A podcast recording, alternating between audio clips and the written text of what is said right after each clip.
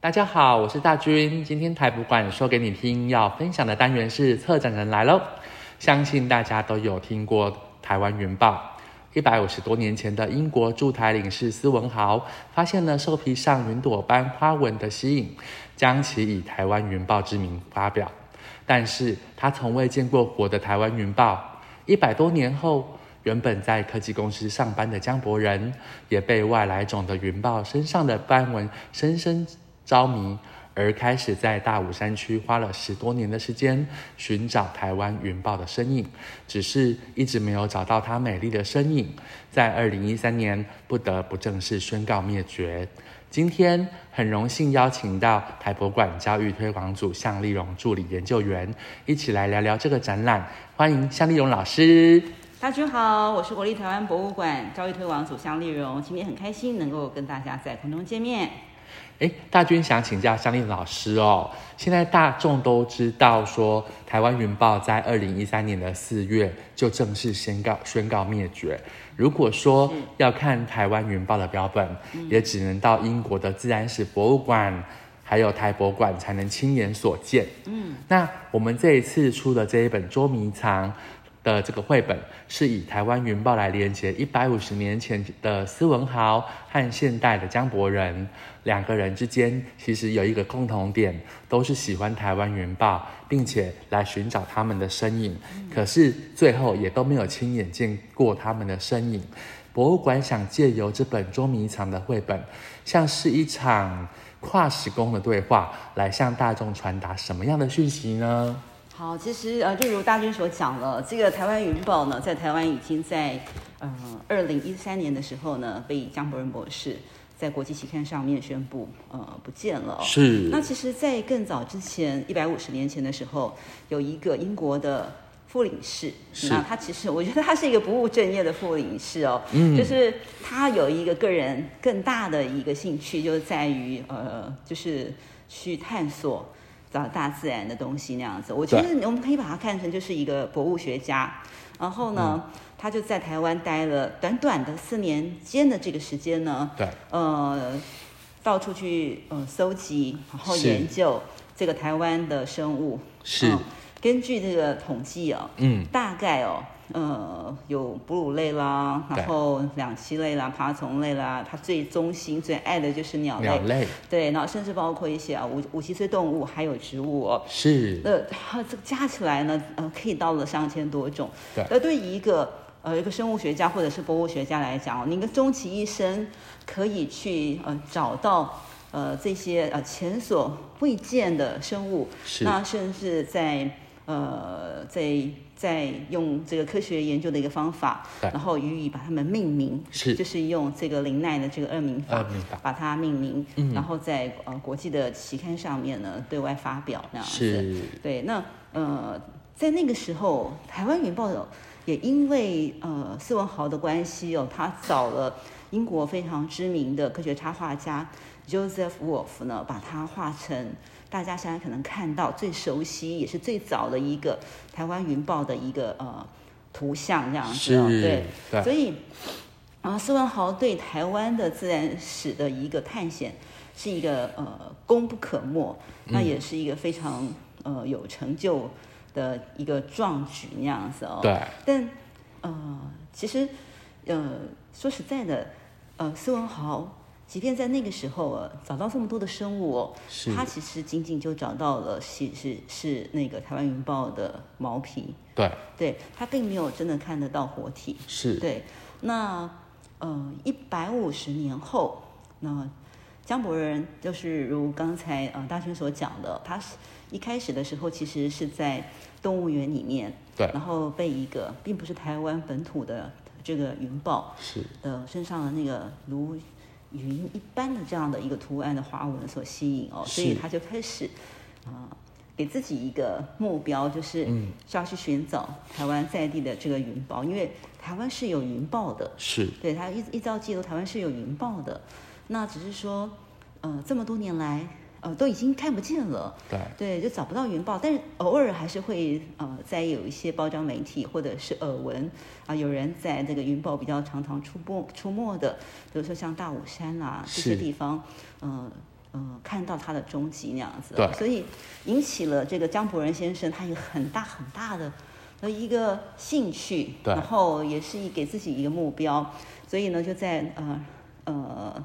呃在野外对，架设了非常非常多的自动照相机，是然后就是要去拍摄，对看能不能试图找导得到这个台湾云豹的一个踪迹哦。嗯，那经过十几年的探寻，是，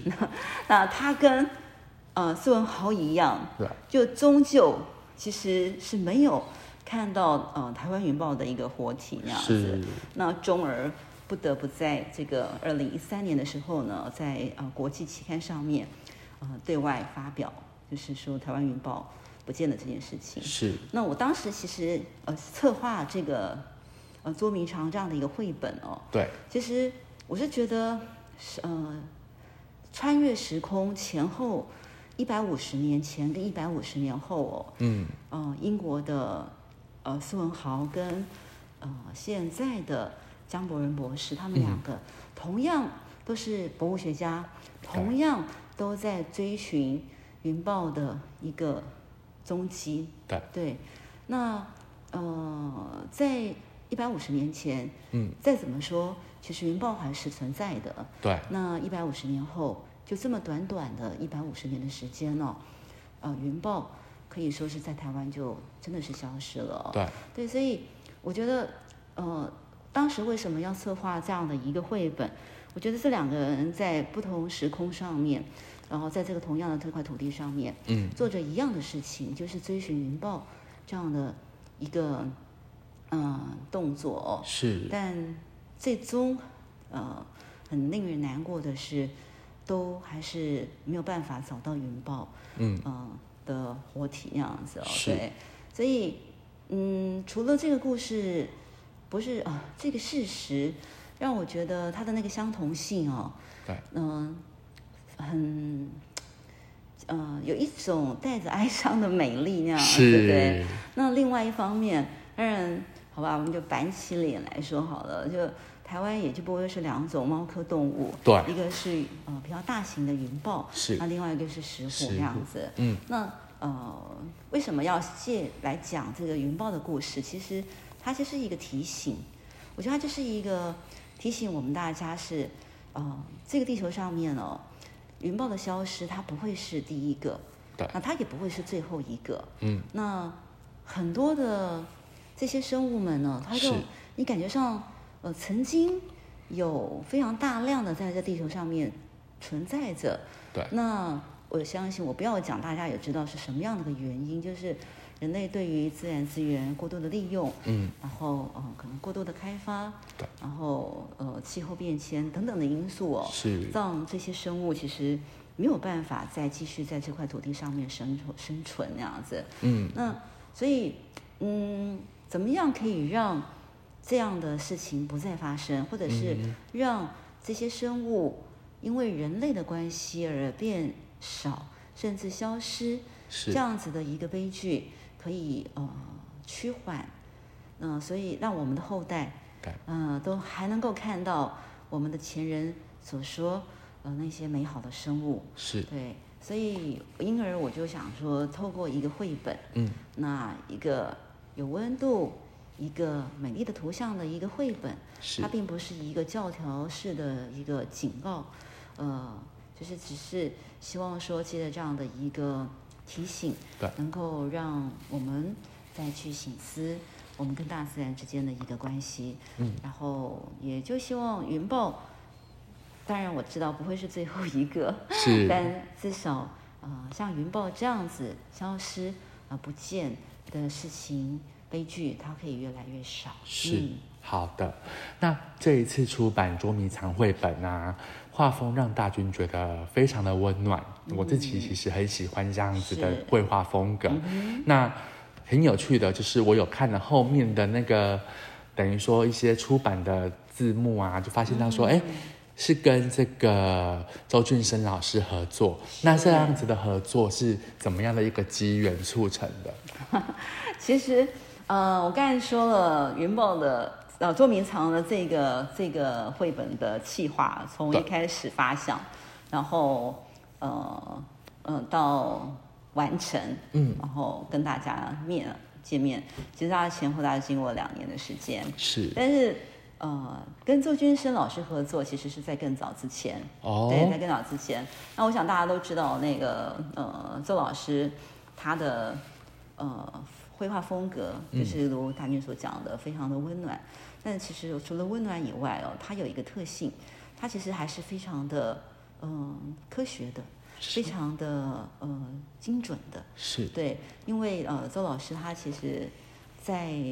国外的作品，嗯，会比在国内的作品还要多，嗯。那因为呃，邹老师他其实是在英国，呃，学呃呃这个呃插画的，学是艺术的，那。他在国外就已经非常的知名了，是在国外有非常非常多的出版社，是然后就找他嗯来、呃操刀。那很多很多的作品其实都是跟很类似的科学插画，嗯，对，呃，比如说讲的是呃地球的生物啦，或者是是地理啦，地球的动物啦，对，那所以这些的绘画，它跟一般的呃只是纯粹比较写意的画风其实是不太一样的，是它比较接近科学绘图这样的一个特质。嗯，也就是说，你在画这些生物的时候，你必须要能够非常非常的正确而精准的去掌握到这个生物的一个特征，特征而不能够随着呃画家自己的呃个人喜的好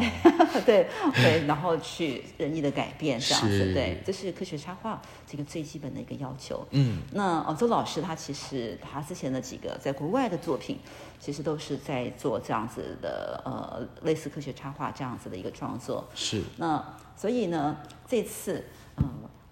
我请到他，哎就是原本是希望说，呃，这幅画，呃，这个作品能够除了是一些非常有温度的，对呃，很温暖的一个风格以外，但它也必须要有科学插画的科学一个插画特的质，特对质，嗯、就是对于，嗯、你也知道我们是博物馆，对啊，对，所以博物馆，呃，对于那些呃生物，是，对，也不仅是生物。那因为我们在这个《周明堂周明堂》这一本书里面，有一些是在讲到是原住民的部分。对那对于原住民的一些服装，或者是他们的呃这个居住的环境，比如说是石板屋，嗯他们身上的一些装饰品，对这些呃这些物件的正确性，对必须必须是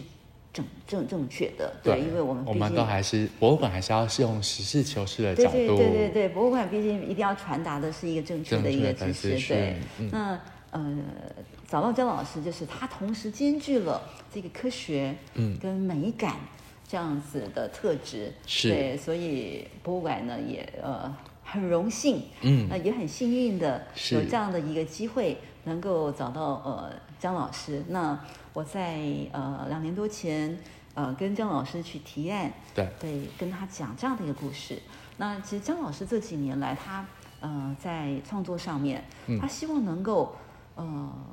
再回到国内来做一些本土的呃的素材，对。是然后他自己本身呢，他也非常喜欢博物馆，对他自己非常喜欢去逛各式各样的博物馆，是他特别对那些老的自然史博物馆，嗯，特别着迷在那个那些古老的生物的标本，是对他来讲就特别的有吸引力，嗯，对，所以呢，我在跟他讲了这次我们想要呃去呃创作的这个内容的时候，啊是他一方面他是博物馆，他喜欢的博物馆，对那另外一方面又是一个本土的素材，是对，所以呃，在这样的一个因素之下，我们就一拍即合。他也就觉得说，他也很乐意是来呃跟我们一起合作这样的一呃做米长这样子的一个绘本。哇，嗯听到这样子可以跟周老师合作，然后我觉得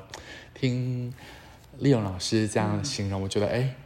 听了好开心哦。对呀、对呀、我自己也很开心。对，嗯，好，那在这一次的绘本里面啊，信那个大军有发现到说，两个人不管是这个斯文豪或者是江伯仁博士，他们都很喜欢台湾云豹，但是。观察跟记录的工具是完全不一样的，从望远镜到相机，从标本到照片。但是斯文豪跟江伯仁博士想要找到台湾云豹的心情，其实是一模一一模一样的哦、那两个人都为了台湾的野生动物调查留下了这个记录。那这一次绘本的出版，除了有中文版，是这个大军也发现说，哎，有出这个台语版《密是密修吹》对，那大军就发现说，哎，好好玩哦。这个密修吹用的不是罗马拼音，嗯而是这个台语汉字。那为什么会想要出一本这个台语版，而且是用台语汉字来出版，并不是用现在学生他们大多数在学的这个罗马拼音呢？背后有怎么样的一个意义？好，嗯，这呃早要做一个台语版呢、对我们来讲，它其实是一个挑战。是那为什么要做一个台语版呢？那其实大家有没有发现到，就是台我们现在台湾的的人，也许你讲英文都比讲你台语还要溜。是，对，那我们呃在面对我们大自然或生活当中一些生物的时候。好像我们不会用台语来讲他们，不知道怎么样用台语讲他对们呢？对，但它就是我们的母语啊。是对，我就觉得非常非常的可惜哦。嗯所以呃，这次呃，我们就想说，好，我们来尝试一下，嗯，就是用台语来跟大家说这个故事。是那当然不能只是说故事而已了，我们希望说，呃，如果可以让我们的孩子，甚至是大人，对，可以用台语来说出这个绘本当中一些生物是的名字，嗯那比如说天牛，嗯呃或者是蜗牛，是对，或者是里面的呃红梨，对呃呃，这些其实都是跟苏文豪呃有关的生物，是，呃，大部分都是他采集的。对那很多的这些生物的学名里面，也都是有斯文豪是为了要呃纪念他这样子。是对，那这些生物的台语到底怎么讲呢？嗯其实对我来讲，真的是非常非常大的一个挑战那样子哦。对对，所以呃，我们在做这本书的时候，光是把中文要呃转译，一对，要转译成成到这底是个也是罗马用罗马拼音的方式呢，还是用呃台语汉字的方式？其是实我们就呃挣扎了很久。是啊，我们第一个版本其实做的其实是罗马拼音，嗯但就发现这个罗马拼音对大家来讲，就，呃，真是其实对大多大数很多数困的难大人来讲，还是很困难的。对对，就是对因为嗯、呃你你就看的那个拼音，但是因为它呃，它你不习惯对去用呃去可能有有去表达那个用那个呃有给我们台国语，我有台语有很多台很语多它有的好多的好多的音，对对音对，它有好多的音，对，我嗯自己就觉得这个太难了。而且光看他那个英文罗马拼音的那嗯个英文字，有时候你用英文的角度想说去把嗯它拼出来，其实会发现，哎，它有的时候那个音又不是像英文那样子的拼法，对，对所以我后来就退而求其次了，我就想说好，那我们就改一个方式，就是用呃台语汉字，是对，嗯，我在想说，呃会不会台语汉字会比这个罗马拼音对读者来讲是比较容易理解的？是对。那当然，我们也很贴心的，在这个呃台语版的呃这个绘本呢里面加了有声书，是对，就是您可以对照着呃文字，然后呢听着有声书，我们非常专业的老师呢呃朗读，是对，然后就可以去呃学习到，一方面是可以呃知道这本书的内容，一方面呢也可以知道呃这些书呃这个文这些生物究竟用台语的话到底要怎么样念？有哎、其实这一次我看到那个台语版，其实我还蛮感动的，因为我自己小时候其实有看过长辈，他们是真的可以用台语汉字写出一篇文章。嗯，然后我们是虽然我没有学过台语汉字，可是我可以看、哦，知道说这个台语的文章它到底在讲什么，然后我可以这样子慢慢的去把它念出来。嗯所以我，我今这一次看到出了这个台语版的这个《密修吹》嗯我就觉得，哎、我有跟我小时候的那个呃记忆中的那个台语去连接起来。嗯，对我也发现这个台语汉字，它可以比较能够表达那个呃台语的文学的的美。美对对对，嗯，就是比如说呃，在讲台语在形容颜色，各种不同的颜色，是深红色啦、暗红色啦，它其实啊、呃那个不同的讲法，对对，然后都有对应到不同的这个台语汉字。是，对，我就觉得，嗯、就是可以，我就觉得台语汉字是不是能够相对的，可以把那个台语的呃文字之美，文字之可以美，表还有达它的的一比个较对，可以表达的比较呃完整，完整一点对。嗯哎、夏老师刚刚提到，像过几天就是母亲节哦，其实我就是想到说，哎、大家都会说，哎、母亲节要送康乃馨。嗯，然后其实我有一次我就很好奇，哎、康乃馨它的台台语到底要来怎么一念啊边？拉弓，对，结果我就去查，那我们知道说康乃馨其实是从石竹科植物，它再去再去培养出来的。结果我就去查，就发现啊啊，康乃馨的它有个真容，哇！然后我听你啊看嗯我就觉得哎，真容是剪就是剪刀的剪，然后那个绒就是绒布的那个绒，嗯然后我就想说哎。这个形容好贴切，就是嗯我光听到“真容”这两个字，我就觉得好立体，就是马上你就会浮现出康乃馨它的花的确上面就是像剪剪剪剪剪的这样嗯很细参差的细感觉参差的那种感觉。对它用这个字，不止你从这个音就知道说他在讲这个植物，然后连它的那个形那种感觉，你可以透过它的这个文字去传达出来。我就觉得说，哎，台语好厉害哦。对对，真的是，嗯嗯，对，嗯，好，那这一次配合绘本，其实也不是只有出绘本而已。那在台博馆本馆的二楼嗯回廊也策划了捉迷藏的一个绘本微型展。嗯那其实，在现场看真的是非常的感动，嗯也很精彩。那这个展览它会展览到什么时候呢？好，先讲一下，就是呃，这个展览是微型展，是我的意思就是啊它是一个小小的展览。对，那为什么要特别展这样的一个展览？就是绘本它哦，它有点像比较诗意的一个东西，嗯，它能够，它只能用很，嗯，呃，很